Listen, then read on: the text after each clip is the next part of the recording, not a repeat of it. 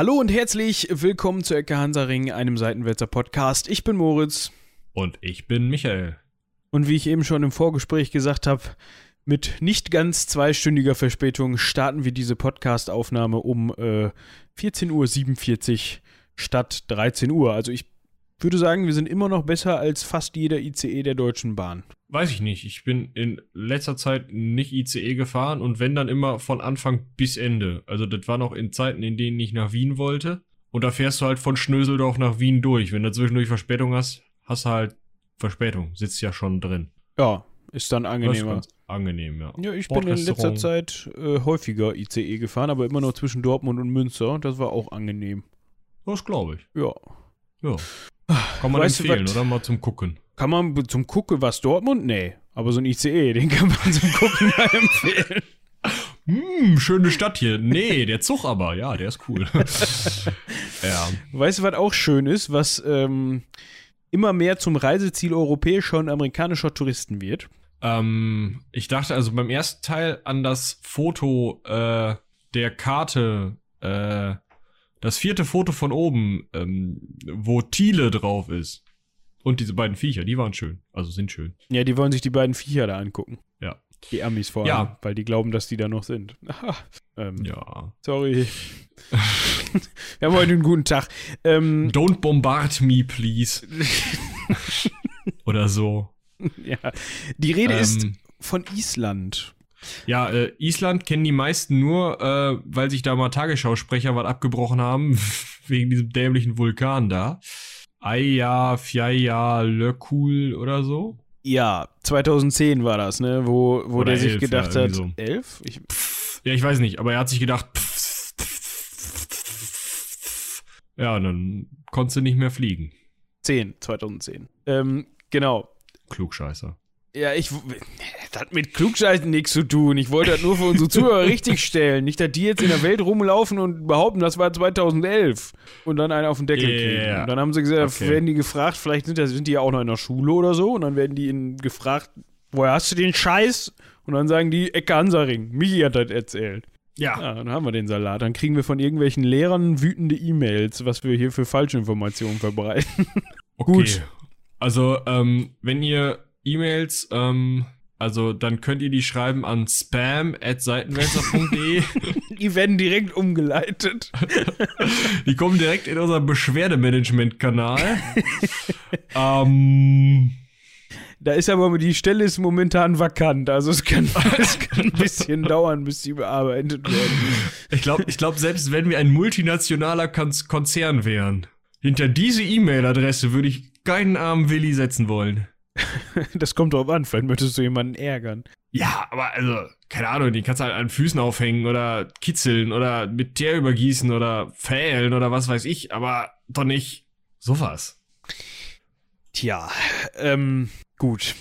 Wir überlegen uns da noch was, was, was damit, was, was diese E-Mail-Adresse ähm, machen wird, was wir damit vorhaben.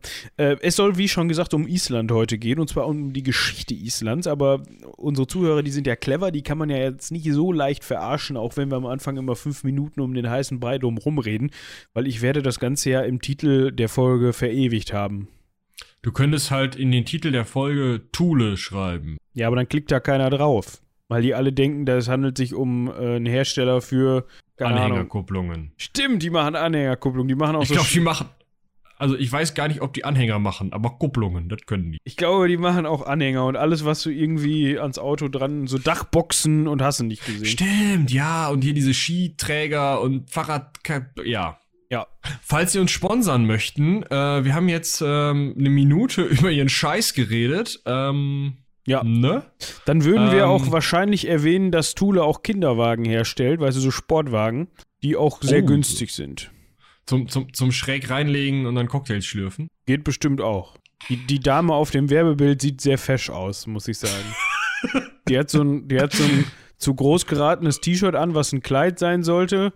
Ah, ja, ja. Eine ne Einkaufstüte mit Blumen und Porree drin in der Hand und dann schiebt die, schiebt die so ein, so ein Kinderwagen über so ein Kopfsteinpflaster, während sie dabei nach hinten lächelt. Ja, aber das wirst du unter Stockfoto Frau schiebt Ding finden Nein, und unter Stockfoto komische äh, Einkaufstüte mit Porree und Blumen. Sonnenblumen. Und dann wird er zusammengeshoppt. Und weißt du, irgendwo gibt's noch eine Werbung für irgendeinen so Baumarkt, wo dann einfach so eine Schubkarre vorne dran gefummelt ist. Also das ist ja schon so ein Ding von Thule, ne? Also, und das Kind, was da in diesem Kinderwagen sitzt, Ist auch von Thule. könnte meiner Meinung nach auch Kevin heißen und oberhalb der Hüfte enden. Wenn du weißt, was ich meine. Also die Beine sehen auch ein bisschen unecht aus. Aber Komisch. jetzt, also wenn jetzt jemand von Thule zuhört, jetzt haben wir uns aber dicken Sponsoring verdient, oder? Also der Ja. eine oder andere, die eine oder andere Folge sp sponsoren könnt ihr gerne mal machen und dann könnt ihr uns auch gleich erzählen, ob Kevin echt ist oder nicht.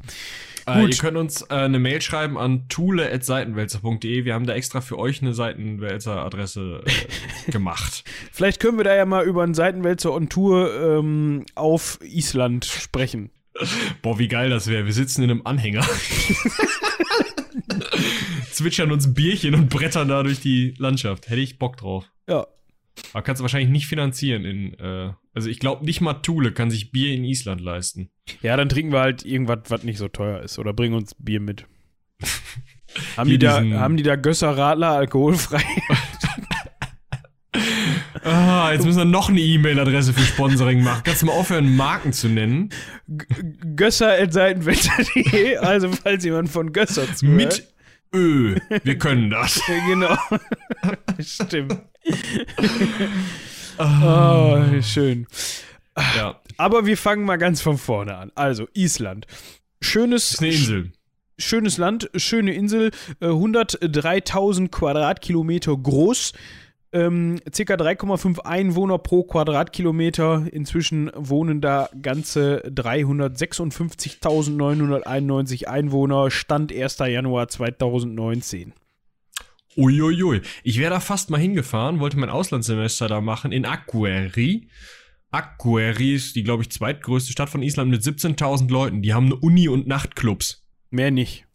Ja, nein, halt alles, was eine Unistadt so braucht. Die haben 17.000 Leute. Das heißt hier Vorort.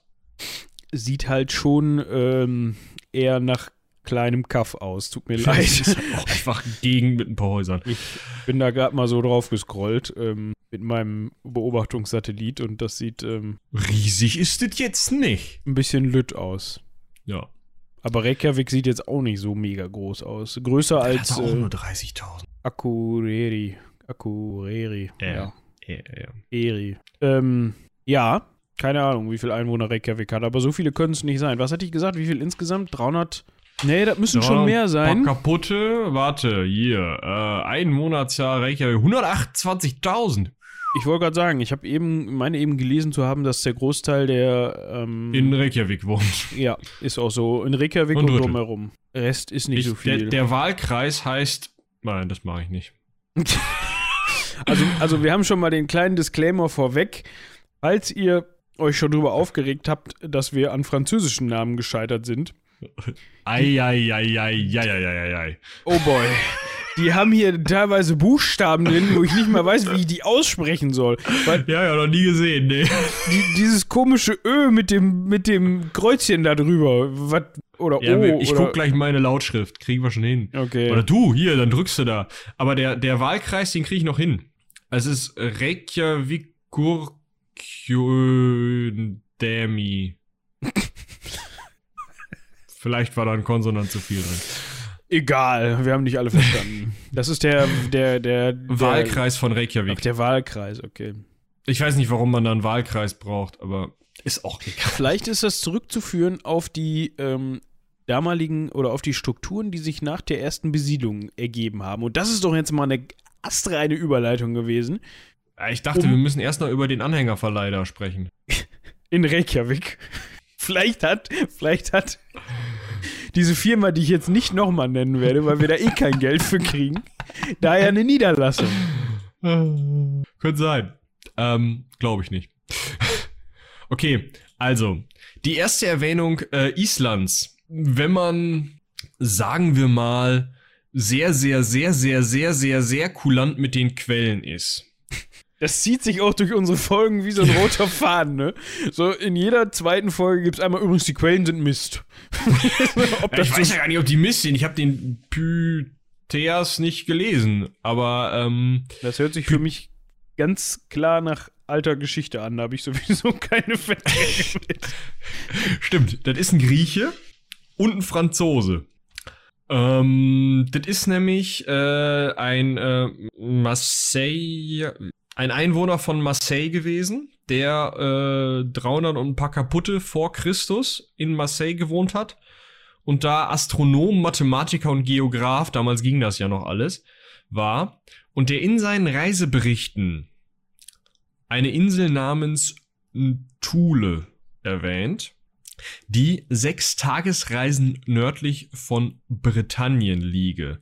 Jetzt muss man wissen, die alten Griechen waren jetzt nicht so krasse Schiffsheinis, dass die irgendwie ähm, um Spanien rum äh, nach Nordfrankreich äh, zwischen Calais und Dover durch ähm, an Schottland hoch und dann nach Island gebrettert wären, sondern die haben sich äh, höchstwahrscheinlich auf ähm, Berichte von Leuten da oben irgendwie verlassen.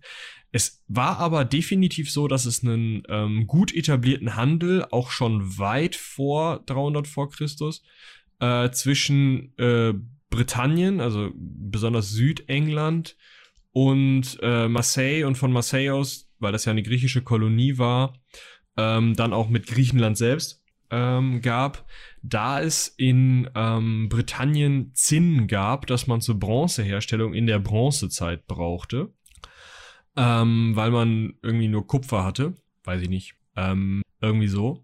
Auf jeden Fall, äh, ja, keine Ahnung, die haben auf jeden Fall sich Zinn da aus Britannien importiert und deswegen findet man bis nach Britannien hoch eben äh, griechische Artefakte. Also unter anderem mitten in Frankreich da hat man mal so ein Fürstinnengrab ausgegraben in Vix, V-I-X. Ähm, kann man mal suchen. Der Krater von Vix schreibt sich wie Krater, spricht sich etwas anders. Ist so eine riesen Weinschüssel. Eigentlich gar nicht so wichtig, aber es ist ganz spannend, dass das eben ähm, so ein, so ein zumindest europaweiten Handel wirklich ähm, sehr gut archäologisch ohne Schriftquellen nachvollziehbar macht.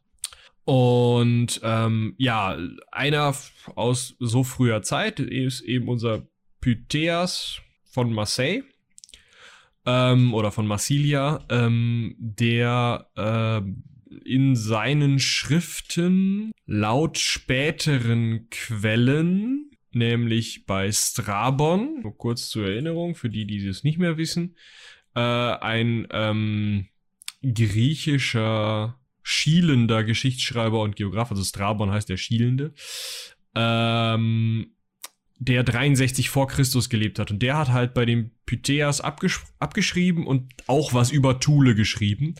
Eben eine Insel, die nördlich von Britannien gelegen habe. Und das, so interpretiert man das, könnte möglicherweise Island sein. Das könnten aber auch die Orkney-Inseln sein.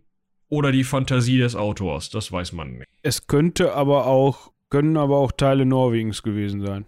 Ja, oder Irland. Was weiß ich. Gut. Ähm, der Name Thule wird uns noch weiterhin begegnen. Nicht nur in Anhängern. Nicht nur in Anhängern, sondern auch äh, in, ähm, ja, im Verlauf der Geschichte Islands. Also der Name bleibt so ein bisschen an der Insel haften. Mhm, wo es jetzt weitergeht, ist eigentlich ähm, bei dem Punkt, über den man sich so ein bisschen streiten kann. Nichts, genau, nichts Genaues weiß man nicht. Was sicher ist, dass es eine skandinavische Besiedlung Islands gegeben hat. Da gibt es diverse Sagen, die äh, von diversen Leuten ähm, angeblich, möglicherweise, hat es vorher aber auf Island auch schon irische Mönche gegeben. Genau, das äh, schreibt zumindest äh, das Landnahmabuk ähm, eine Quelle, die über, ähm, genau, äh, die berichtet, dass bei Beda Venerabilis, einem relativ bekannten Autoren ähm, äh, irischer äh, Herkunft, äh, über eben Thule berichtet wird, wo dann irgendwie Mönche waren. Und angeblich hätten auch auf den sogenannten Westmännerinseln, die wohl vor Island äh, liegen, äh, sich mal irgendwann irische äh, Mönche angesiedelt oder aber das waren irische Sklaven, die von den Skandinaviern mitgebracht worden waren, als die auf diesen Inseln gesiedelt haben, ihren Chef erschlagen haben und dann da gesiedelt haben. Das weiß man einfach nicht. Tatsächlich weiß man ziemlich, ziemlich wenig. Denn, also, was man sicher sagen kann, ist, es wurden Münzen, die zwischen 270 und 305 geprägt wurden, auf ähm, Island gefunden. Der Punkt ist aber, die Münzen sind nicht zwischen 270 und 305 dahin gekommen, sondern die sind in Gebäuden gefunden worden, ähm, die um 870 bis 930 gebaut wurden. Das heißt, wahrscheinlich wurden diese Münzen da einfach nur hingekarrt als Zahlungsmittel oder waren gefunden worden und als Talisman oder was auch immer. Aber die waren eben definitiv, also diese Münzen sind hingekommen und äh, um kurz vor 900 kann man definitiv sagen, da wurde die Insel zu dieser Landnahmezeit, daher auch dieses äh, Landnahmer Bock, was da drüber schreibt, allerdings auch nochmal 200 Jahre später, ähm, ja, also irgendwann um 900 wurde das besiedelt. Ich glaube, das ja. Ähm, angeblich erst von einem oder von zwei entlaufenen ähm, Sklaven und einem. Das waren diese Westmännerinseln, ne? Diese irischen Sklaven. Äh, nee, ich meine nicht die irischen Sklaven. Ach, die Truppe, ja, oh, das ist auch spannend. Ja. Ähm, und zwar hat dort ein äh, schwedischer Genau, ein schwedischer Seefahrer namens Gardas Var Svavarsson. Das ja. spricht sich tatsächlich Gardar. Ist das, wie, ist das wie ein D, dieses Sagt o mit dem Kreuz? Sein Eintrag hier. Okay, dann handhaben wir das jetzt mal so. Mhm. Äh, well. Der Schwede ähm, Garda Svavarsson hat da überwintert auf Island. Hat Warum auch immer. Also, wie kommt man auf die Idee von Schweden aus, sich zu denken, oh, boah, fahr ich mal nach Norden, ist ja gerade erst November. Keine Ahnung, wollte, vielleicht wollte der weiter nach Grönland, vielleicht wusste man damals da schon von, ich weiß es nicht. Auf jeden Fall hat er sich gedacht, Mensch, hier weiterfahren ist blöd, wir bleiben jetzt mal kurz über Winter hier. Und während dieser Gelegenheit sind ihm ähm, zwei Sklaven entlaufen, ein, eine Frau und ein Mann. Und eben und, genau, ein ja. Teil seiner Schiffsbe Schiffsbesatzung ähm, einen, ein Herr namens äh, Natfari. Natfari. No, weiß ich nicht, Axon. Die sind auf jeden Fall abgehauen und äh, konnten nicht wieder eingefangen werden. Ähm, und äh, haben da dann kurze Zeit gesiedelt. Allerdings ähm, ist es nicht so, dass die Siedlung dann wirklich Bestand gehabt hat. Beziehungsweise vielleicht hatte diese Siedlung eine Zeit lang Bestand, bis die nächsten Siedler kamen. Was man aber äh, sicher sagen kann, ist, dass die nirgendwo aufgetaucht sind, weil es eben kein Adliger war, sondern irgend so ein Dude am Ruder und zwei Sklaven. Dementsprechend hat man nicht aufgeschrieben, sondern gesagt, ja, das ist nicht besiedelt, da wohnen ja nur so Leute. Und dann hat man ähm, im Endeffekt äh, erst gezählt, Ingolfur Arnason, der mit seinem äh, Ziehbruder Hjörleifur würde ich das aussprechen. Hjörleifur Hordmason. Es ist es tut mir wahnsinnig leid, dass ich das so zersäge, aber das sind komische Namen. Ähm, um 870 mit einigen ähm, Schiffen, seiner gesamten Habe und einigen Familien nach Island aufbrach, um, ähm, weil er irgendwie Mist gebaut hatte, zu Hause irgendwie totgeschlagen hat und dafür Geld bezahlen hätte sollen, äh, dieser Strafe zu entgehen und dann eben einfach in Ruhe auf Island zu siedeln und hat er dann auch wohl gemacht. Ja, das kann man als die erste Dauersiedlung und die erste Landnahme Islands bezeichnen. Es gab vorher noch mal jemanden namens Floki, der da unterwegs gewesen ist. Ähm, daher kommt möglicherweise auch dieser Verweis, wer äh, die Serie Vikings gesehen hat.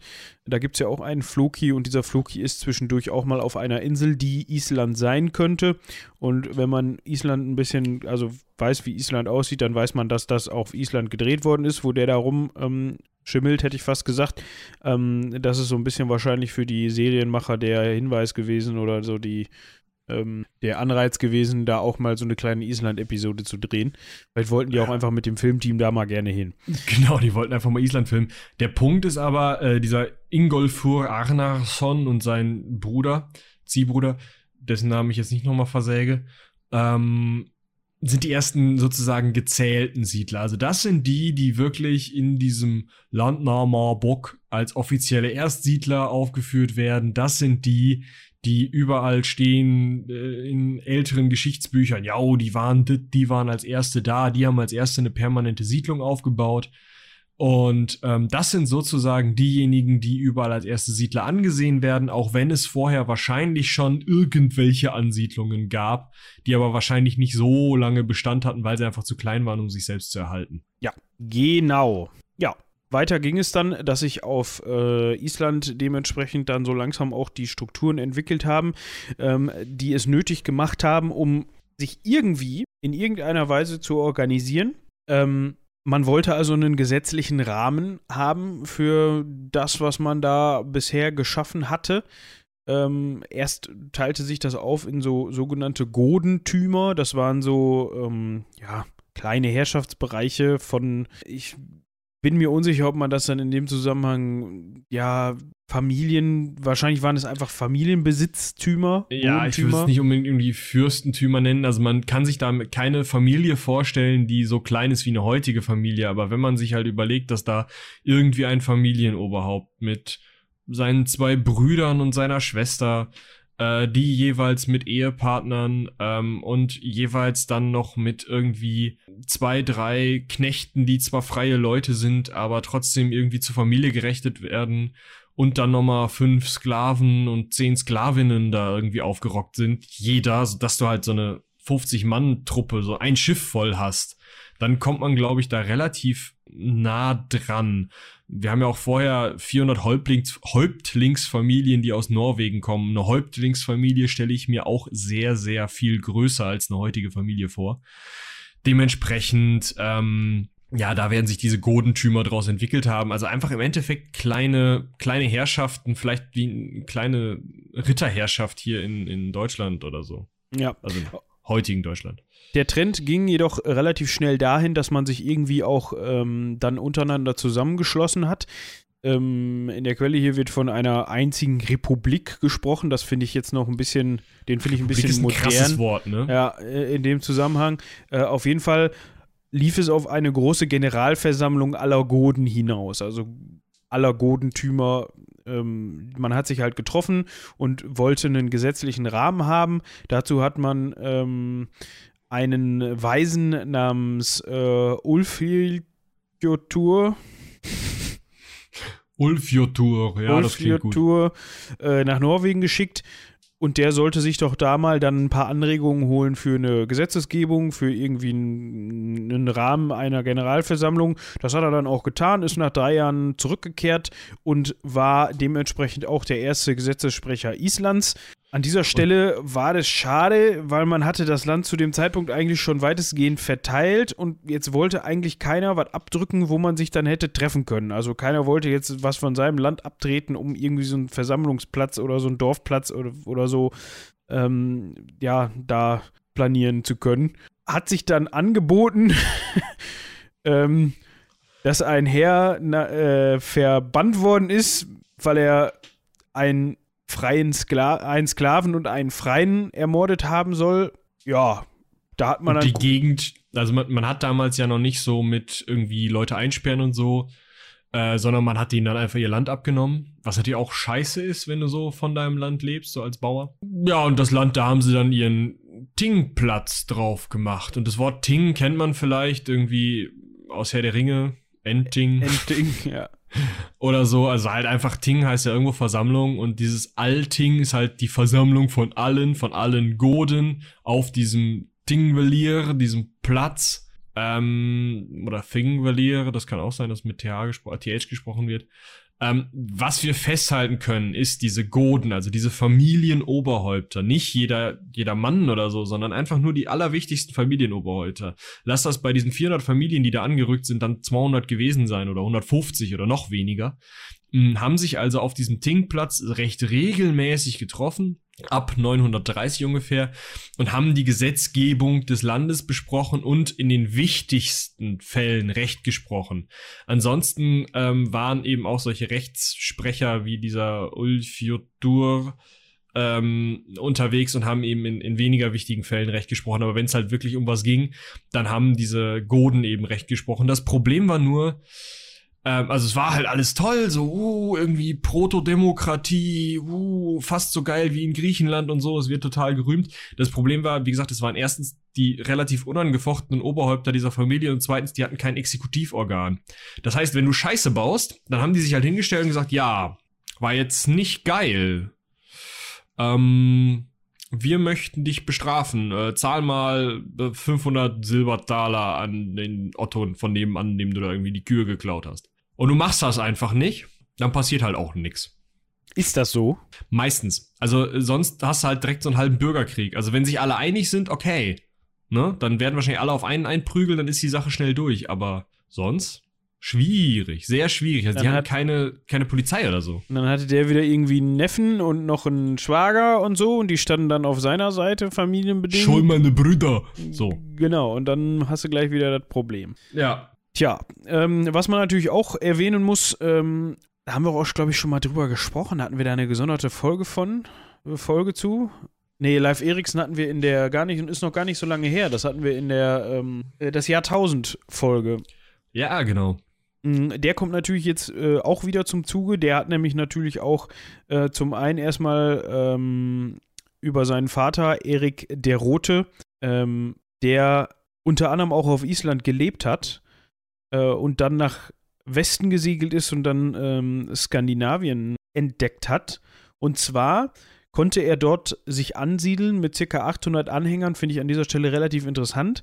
Haben vor ihm auch schon welche versucht, also äh, Grönland, ich habe gesagt Skandinavien, ich rede natürlich von Grönland, ähm, haben vorher auch schon welche versucht, an, in Grönland anzulanden und da auch zu siedeln. Das Problem ist, das Klima war da wohl vorher alles andere als ähm, menschenfreundlich, sage ich mal, für längere Zeit.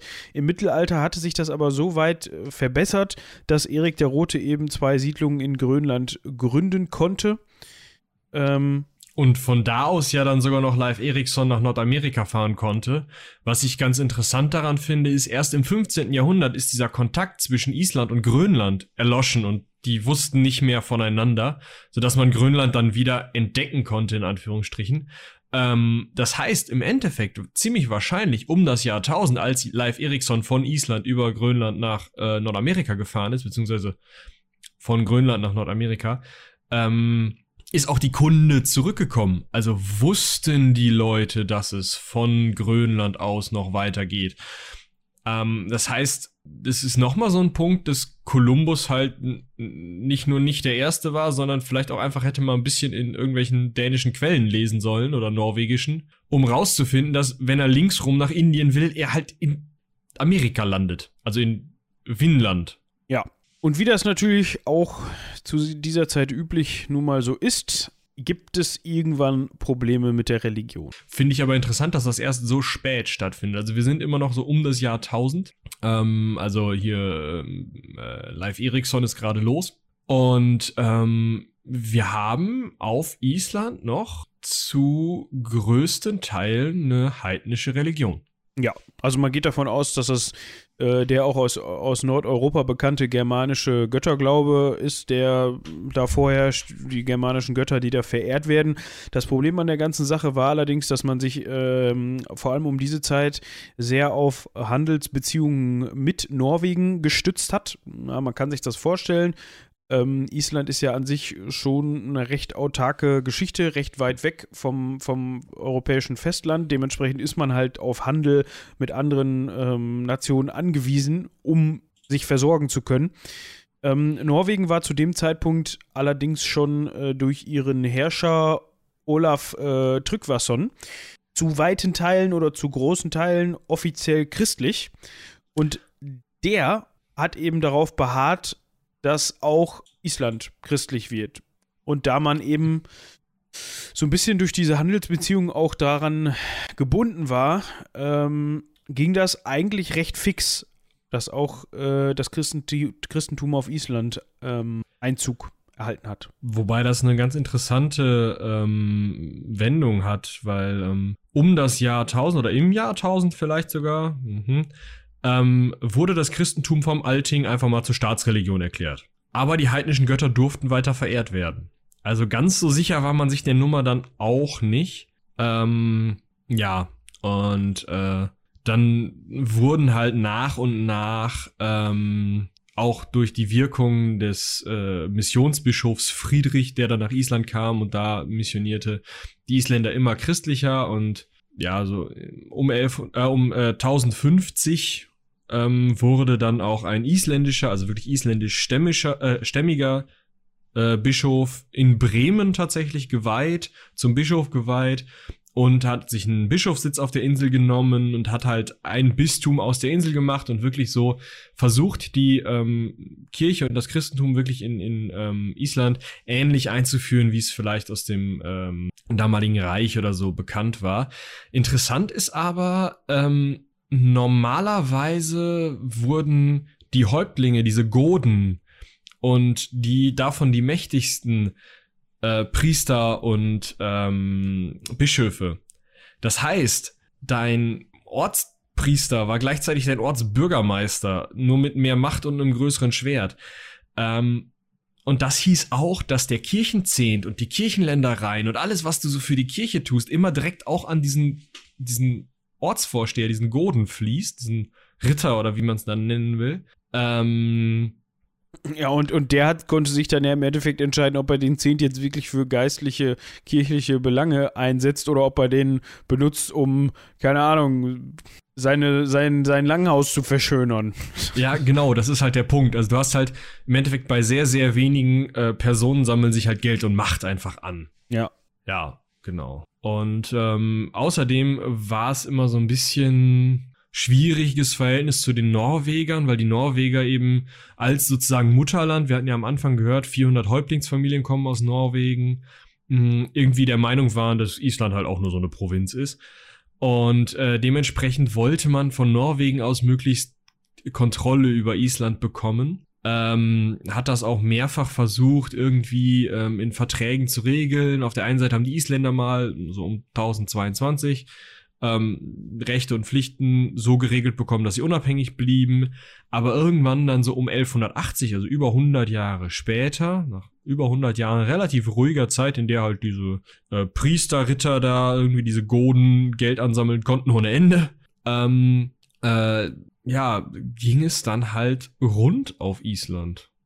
Das hatte unter anderem damit zu tun, dass man, ähm, so wie es damals auch in Europa üblich war, äh, junge Leute zur Ausbildung an ja, Höfe von Mächtigen geschickt hat.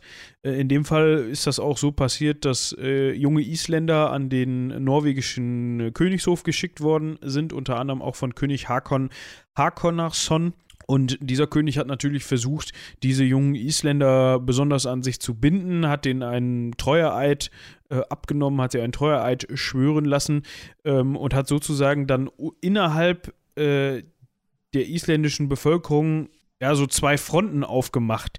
Eben auf der einen Seite diese, diese dem norwegischen König zugetanen jungen Isländer und auf der anderen Seite eben die, ähm, ja, die alteingesessenen Goden halt, so irgendwie. Genau. Die Väter eigentlich fast schon. Ja. Ähm, Finde ich ganz spannend. Äh, ist ja auch irgendwo eine, eine legitime Art äh, oder eine, eine, gute Idee sozusagen, das äh, hinzukriegen.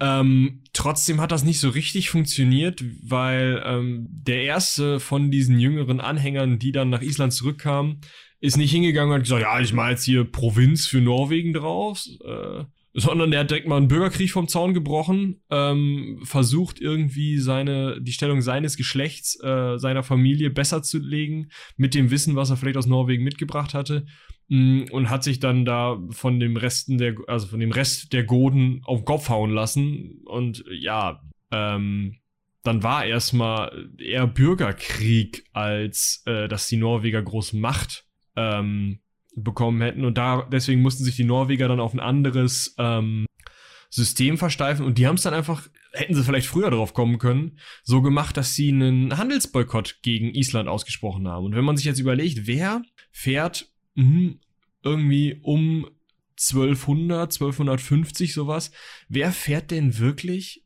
mit sehr hochseetauglichen Schiffen so weit im Norden rum? Das sind halt die Wikinger großenteils. Ich weiß nicht, wie weit die Hanse zu dem Zeitpunkt schon war, aber so weit noch nicht, meine ich. Ja, ich glaube, das kam erst später. Eben. Und dementsprechend ähm, wenn die Wikinger da einen Handelsboykott machen und das haben die Norweger, ja, dann ist halt duster. Dann kriegst du halt nichts mehr auf Island und dann unterzeichnest du alles, damit die wieder anfangen, dir deine Güter des täglichen Bedarfs zu liefern, die du auf Island nicht herstellen kannst. Ja.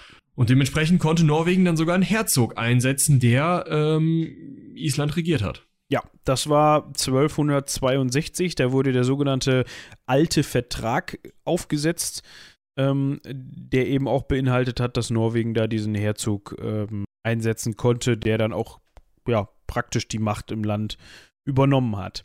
Ähm, was unternommen worden ist von Norwegen zu dieser Zeit, war auch, dass die Kirche, ja, ich sage, ich nenne es jetzt mal, äh, das Kirchensystem reformiert worden ist. Also wir hatten eben schon gehört, dass. Also wir müssen ähm, nicht an Luther denken. Ne? Nee, genau. Also es, reformiert ist ein sehr, in dem Fall ähm, ein Begriff im Sinne von, es wurde umstrukturiert, so meine ich das.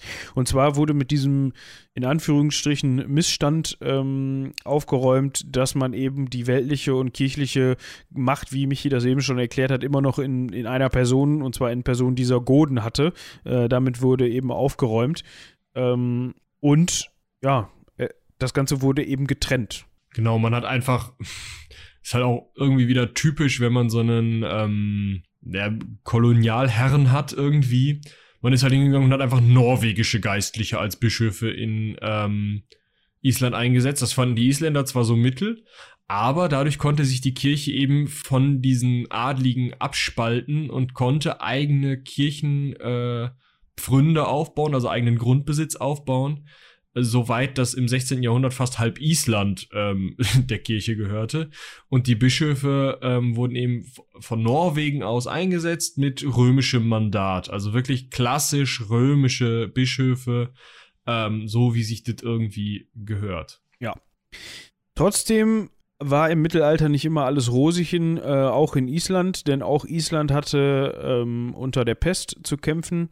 Ähm, es gab einige Tote dadurch auch in Island. Man könnte vielleicht meinen, dass so ein, so ein relativ autarkes Land, ähm, so eine Insel, die weit entfernt ist vom, vom europäischen Festland, vielleicht noch drumherum gekommen ist, aber nein, wahrscheinlich auch durch irgendwelche Handelsbeziehungen ähm, wurde die Seuche auch in Island eingeschleppt.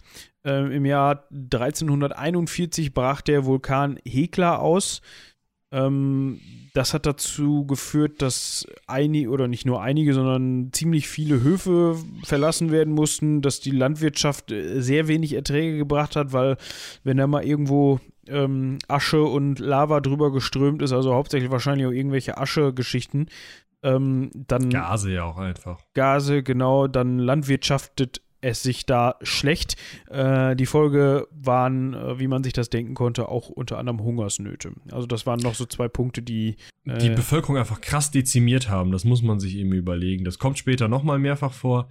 Ähm, es ist einfach heftig, wie viele Isländer einfach von Zeit zu Zeit mal an solchen Handelsboykotten, an solchen und an irgendwelchen Vulkanausbrüchen, die ähm, Landwirtschaft verhindert haben, einfach gestorben sind. Du kannst ja auch nicht mal eben irgendwie sagen, keine Ahnung, puh, oh ja, sieht ein bisschen schlecht aus hier mit der Ernte. Hier ist Snorri, fahr du mal nach Hamburg und hol noch ein bisschen Korn. Ja, dann ist er zwei Jahre unterwegs, weil der noch irgendwie im Skagerrak anhält und einen trinkt, weißt du? Ja. Also, es ist halt schon eine weit entfernte Position da, Island. Ja. Ähm, ab 1397 war Island jedoch Teil der sogenannten äh, Kalmarer Union. Da, das ist auch nochmal so eine, so eine Geschichte, auf die man nochmal gesondert eingehen könnte, eigentlich in einer extra Folge. Jo, das stimmt. Also die ist auch irgendwo spannend. Es ist halt so eine Union zwischen äh, Dänemark, Norwegen und Schweden, die alle ursprünglich mal von einer gewissen Margarete äh, später dann von anderen Herrschern, die aber alle immer so mittel anerkannt und immer von jedem Staat einzeln anerkannt werden mussten, aber irgendwie trotzdem Herrscher von allen diesen drei Staaten waren. Und dadurch ist Island eben unter dänische statt unter norwegische Kontrolle gefallen. Also man kann ja mal eben festhalten, dass diese Union eben, oder hast du es gerade gesagt, eben Norwegen, Schweden und Dänemark umfasst hat. Ja, vielleicht habe ich das gesagt, aber. So ähm, schließt sich dann eben auch der Kreis, warum ähm, ja dänische Herrschaft in Island durchgesetzt werden konnte. Ähm, zudem hat der Oder ist das noch ein bisschen früh an der Stelle? Ja, also der, der Punkt ist, wir haben also jetzt eine, ähm, einfach weil Dänemark vielleicht näher dran ist, weiß ich ja eigentlich nicht, aber vielleicht weil Dänemark sich irgendwie dabei durchgesetzt hat, ähm, haben wir eine dänische Herrschaft in, ähm, in Island nach 1448, also nach dem Ende dieser Kalmarer Union, ähm, bleibt Island in dänischer Hand und nicht wie vorher in norwegischer Hand. Das heißt aber nicht, dass es den Leuten da wirklich äh, besser ging. Also ähm, es ist nicht so, dass Dänemark irgendwie dann als Herrschaftsland genommen wurde, weil die regelmäßige Getreidelieferungen geschickt hätten oder wenigstens mal Blümchen, sondern ähm, im Endeffekt war es den Dänen halt hart egal, was mit Island passiert ist, solange da der, der die Gelder reinkamen, sowohl die ähm, äh, Kirchenzehnten, die ja immer noch von, vom Festland aus eingesetzt wurden, die Kirchenfürsten und so, äh, als auch die ähm, Dingens, die, die, die, die, die, äh, ja, weltlichen Steuern und sowas. Ähm, aber wenn da mal was passierte, dann war es auch scheißegal. Also so viel ist über die Geschichte ähm, zwischen, also nach 1450 ungefähr nicht bekannt. Ähm, bis knapp 1900 scheint da jetzt nicht der Bär gesteppt zu haben da oben. Ähm, weiß ich auch nicht. Also so viel ist da nicht passiert. Wir springen da gleich mal so ein bisschen eher themenartig als äh, zeitlich durch.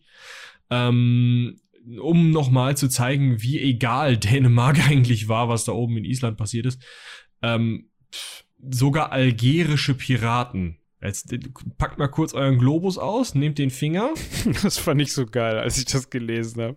Ne? Algerien in Mittelmeer drinne. Also nicht ganz, aber auch. Oder doch ganz? Ganz. Jo, stimmt. Da ist ja links noch Marokko. Ja. Ähm, genau. Also algerische Piraten, ja, aus dem Mittelmeer, die sind durch Gibraltar durch an Frankreich rauf, also äh, Spanien, ne, ne, an Frankreich rauf, an England vorbei, an Irland vorbei, an Schottland vorbei, an den Orkneys vorbei, bis nach Island gebrettert. Warum auch immer äh, haben da ähm, 300 Leute verschleppt, also Frauen und junge Leute besteht hier. Ich gehe mal davon aus, dass es eher Frauen und Kinder waren, weil die eben einfacher zu, zu ähm, ja, beeinflussen, zu, unter Kontrolle zu halten waren und die wurden in die Sklaverei verkauft und die mussten auch zurückgekauft werden und man hat nur ein Drittel ungefähr wiederbekommen aus dem Osmanischen Reich, zu dem diese algerischen Piraten zu dem Zeitpunkt gehörten. Äh, das hat die Dänen halt nicht gejuckt. Ja. Das war denen halt grad egal so. Hatten jetzt Ähm, nicht unbedingt das Bedürfnis, irgendwie Krieg mit dem Osmanischen Reich anzufangen, deswegen. Gut, wie auch, ne? Ja. Was willst du da machen? Ein Seekrieg in Gibraltar? Wenn die Spanier aber einen husten. Wird schwierig. Ähm, was man an dieser Stelle nochmal eben erwähnen kann, nachdem dann ähm, die norwegische Herrschaft, nennen wir es jetzt mal so, in Island geendet hat, ist damit auch das norwegische Handelsmonopol gefallen und so konnten dann eben unter anderem eben auch die Hanse bei dem bei dem Handel in Island mitspielen. Ähm, Engländer, Dänen und eben auch Deutsche in Form der Hanse konnten Island äh, mit Gütern versorgen, konnten eben in Island Handel treiben. Ähm, und da wurde auch, was auch auf klimatische, erneute klimatische Bedingungen zurückzuführen ist, ähm, ein neues Exportgut entdeckt werden, und zwar der Fisch. Also die damaligen Gewässer um Island wohl ein sehr ertragreiches äh, Fischfanggebiet und dementsprechend konnte man dann vor allem damit punkten, weil Ackerbau, wie eben schon gesagt, ähm, nur Äh, noch. vulkanisch so eine Sache. Genau. Also, Wobei mich interessieren würde, ich habe es jetzt nicht nachgeguckt, aber ähm, ich könnte es mir, äh, also ich finde es halt interessant. Also frisch ist so ein Fisch ja nicht, wenn du den in Island aus dem Wasser ziehst und dann damit irgendwie nach Hamburg bretterst. Also es muss ja irgendwie haltbar gemacht worden sein. Ob es jetzt dann Pökelfisch war oder Stockfisch oder wie auch immer, ähm, ist es, glaube ich, ganz, ganz spannend, so sich zu überlegen, was für Mengen an Fisch dann da wahrscheinlich am Strand getrocknet wurden. ja, muss wohl nicht immer so gut gerochen haben. Stimmt, ja. Ja, und ansonsten eben ähm, wurden halt auch noch so andere Sachen ausge, ausgefahren, wie äh, Schaffleisch, auch wahrscheinlich in gepökelter Form, äh, Strickwaren, Schwefel tatsächlich, kann ich mir auch gut vorstellen. Ähm, Gerade später dann im 17., 18. Jahrhundert. Ähm, und das dänische Königshaus hat aus Island seine Jagdfalken bezogen. Finde ich auch ganz nett. Ja, da, dafür waren sie dann wieder gut, weißt du? Die Falken Ja, aus dafür- Island, die ja. sind top. Algerische Piraten, scheißegal. Gibt's noch Falken? Ja, ja dann. Gut, was man noch mal eben kurz anreißen könnte, wir haben ja eben schon gesagt, äh, es war nicht immer alles äh, gut in Island. Ähm, Island hatte teilweise enorm unter Bevölkerungsrückgang äh, zu leiden, unter anderem ähm, Vulkanausbrüche, Pestepidemien. 1707 gab es noch mal eine Pockenepidemie, da sind fast 18.000 Leute dran gestorben. Ähm, zu dem Zeitpunkt hatte man dann fast nur noch 30.000 äh, Einwohner auf Island. Dann Ein Zehntel vom Wert heute. Genau, ein Zehntel. Dann ähm, sind ähm, später auch noch mal einige Isländer nach ähm, Amerika ausgewandert. Unter anderem eben auch nach, zum, ins heutige Nova Scotia. Da gibt es heutzutage auch ein ähm, New Iceland. Für diejenigen, die das interessiert. Ähm, Was ich noch ganz interessant finde, ist einfach auch wieder so eine, so eine, ähm, so eine Episode irgendwie, ähm, äh, nachdem es wieder mehrere Vulkanausbrüche gegeben hatte, 1783, 84, hat man sogar am dänischen Hof äh, diskutiert, den Bums einfach zu lassen und die 30.000 Isländer halt eben nach Westjütland umzusiedeln. Ja, hat man dann aber gelassen, weil man dann mal durchgerechnet hätte, wie das logistisch hätte laufen sollen und hat sich dann gedacht, na, nee, geht nicht. Ähm, und hat sich dann da halt auch nicht so besonders drum gekümmert. Ähm, das war aber auch, auch wieder so, so ein Problem, denn da sind nochmal 10.000 Isländer daran gestorben, dass einfach so große Mengen Gas und Asche aus diesem Krater äh, äh, rauskamen, oder aus anderen Kratern auch noch, ähm, dass der Viehbestand einging, dass ähm, große Teile der Vegetation, also wir reden nicht nur von irgendwelchen kultivierten Ackerbaupflanzen, sondern wir reden von jedem Busch und Baum am Straßenrand, weißt du, sowas, was heute in der Mitte von der Autobahn wächst, äh, ist eingegangen.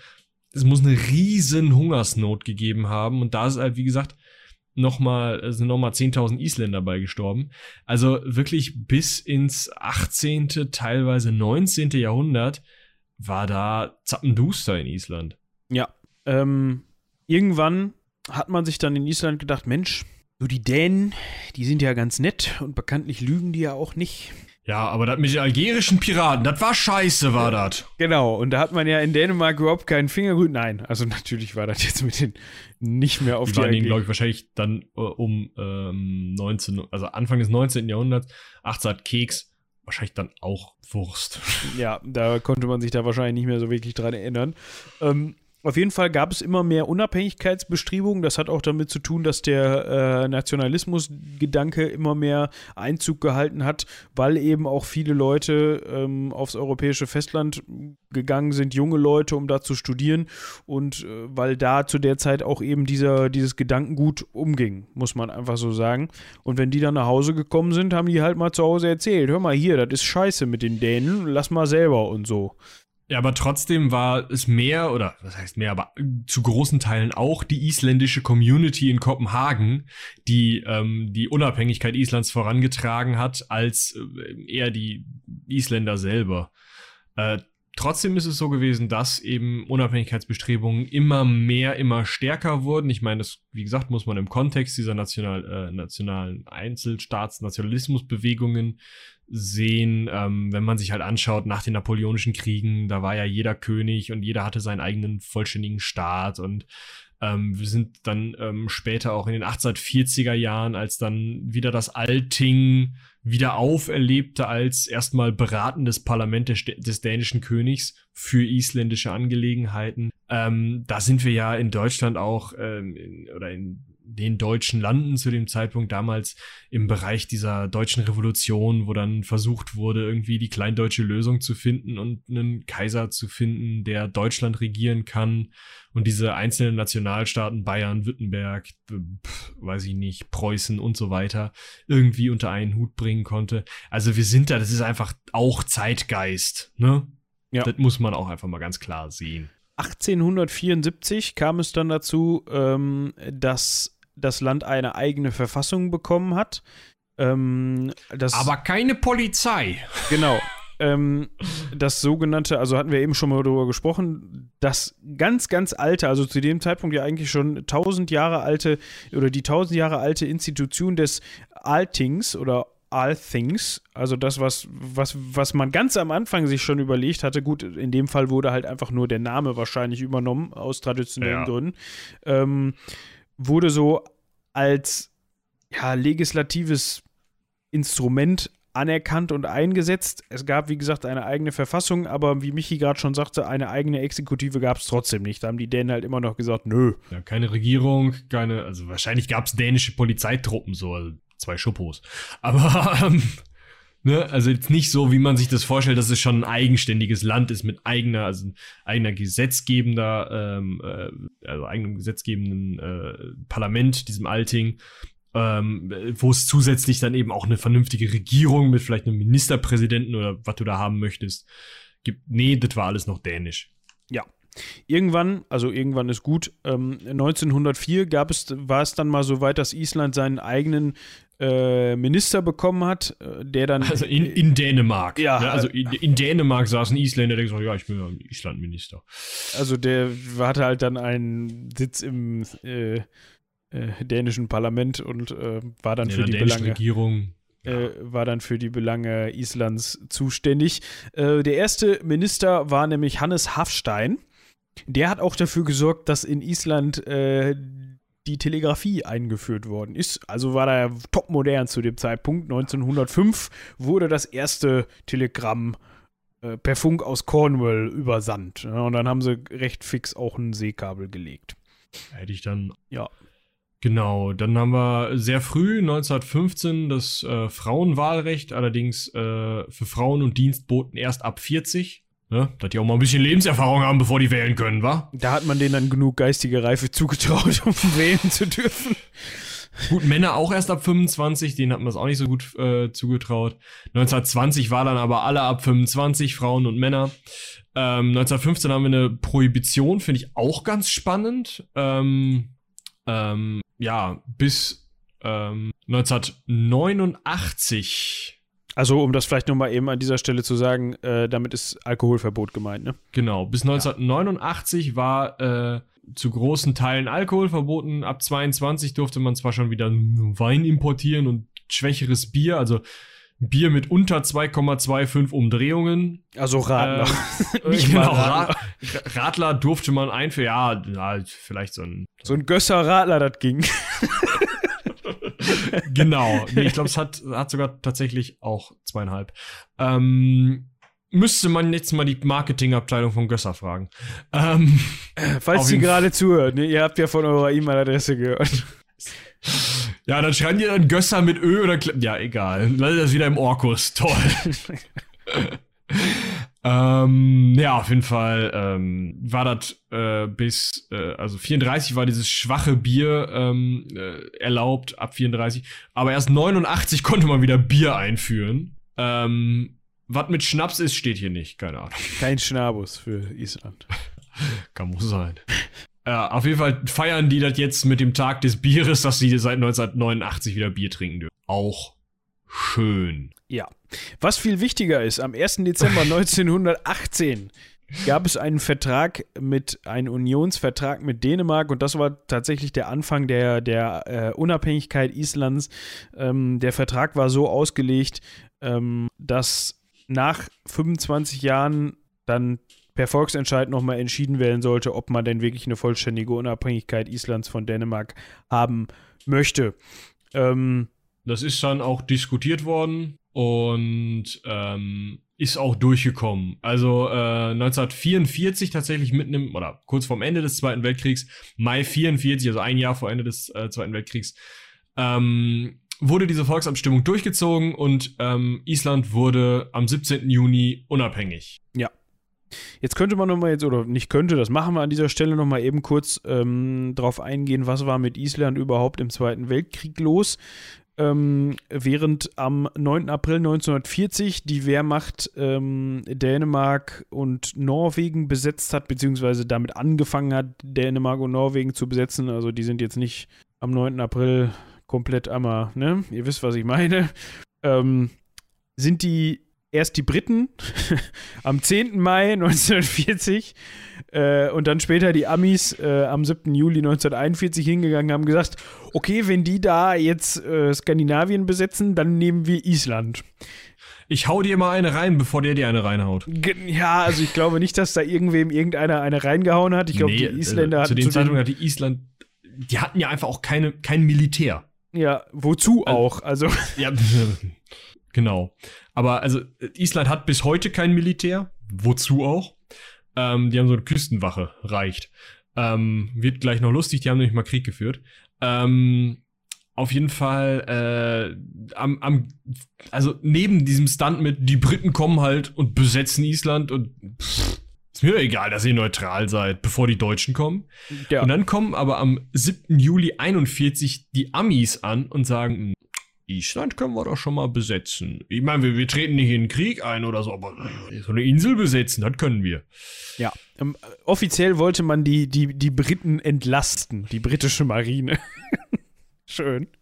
Genau. Ja, aber wirklich, was passiert ist da eigentlich nicht. Also, ähm. Ja, da haben halt ein paar britische, beziehungsweise später amerikanische Soldaten rumgechillt, schätze ich mal, und äh, ab und ja, zu mal ihr Gewehr geputzt und dann war es das. Ja oder einmal wurde ein, ein, isländisches Schiff, also tatsächlich ein Schiff unter isländischer Flagge versenkt. Also 24 Menschen ertrunken, sonst ist im Zweiten Weltkrieg nichts passiert. Also das ist wohl die am wenigsten blutige Nase, die sich ein europäisches Land im Zweiten Weltkrieg abgeholt hat. Ja, ähm, und zwar von einem deutschen U-Boot. Und zwar die Godafoss. Godafoss. Ja, jo. passt. Ähm, ich glaube, jetzt müssen wir auch gar nicht mehr groß ähm, auf die weitere Geschichte eingehen. Nur ein Punkt, fast schon als Rausschmeißer. Wir sind schnell heute, oder? Ja, wir sind schon bei einer Stunde, also. Hey, wir sind schnell heute, ey. Ja. 1,28 ist die Marke. Ähm, als kleinen Rauschmeister sozusagen ähm, möchte ich euch jetzt noch was über den einzigen Krieg erzählen, den Island in der Neuzeit geführt hat. Wie gesagt, die haben kein Militär. Äh, und diese Kriege waren sogar drei und zwar drei Kabeljau-Kriege. Was war passiert? Ähm, oder was ist da passiert? Äh, das ähm, fing an 1958, als, ähm, beziehungsweise es fing sogar schon ähm, ähm, 52 an, ähm, weil ähm, man sich wegen Fischereirechten und der Größe der Seemeilenzonen um Island, in denen nur Isländer fischen dürfen, beziehungsweise was als ähm, Binnengewässer zählt und wo dann auch nur Isländer fischen dürfen, äh, war man sich nicht einig und ähm, äh, ja, hatte sich schon mit den Briten in den Haaren, die vorher größter Fischimporteur äh, waren. Ähm, dementsprechend war dieser Kabeljaukrieg immer irgendwie waren die Briten da involviert. Und das Problem war, häufig sind britische Fischtrawler eben nach Island gekommen und haben halt ähm, um Island herum das Wasser ähm, leer gefischt. Und weil es 58, 1958 schon ziemlich überfischt war, das Wasser um Island, in der 5-Meilen-Zone um Island herum, ähm, haben die einfach eine 12-Seemeilen-Zone ausgerufen und gesagt, wir fischen jetzt in der 12-Seemeilen-Zone, alle anderen, pff, verzieht euch. Ähm, das fanden die Briten so mittelwitzig und sind da einfach wieder reingefahren. Äh, daraufhin sind ähm, isländische Küstenwachboote den äh, Fischtrawlern immer zu nahe gekommen, haben sich so ein bisschen mit denen so Geplänkel geliefert, wo dann auch vielleicht mal ein, ein Fischtrawler oder ein Küstenwachboot gerammt wurde. Und Großbritannien hat angefangen, Kriegsschiffe zum Schutz seiner Fischtrawler mitzuschicken. Ähm, allerdings äh, ist das dann von den Vereinten Nationen ähm, äh, beigelegt worden. Der zweite Kabeljaukrieg geht genauso im Endeffekt wieder eine Erweiterung der Schutzzone, weil es überfischt war.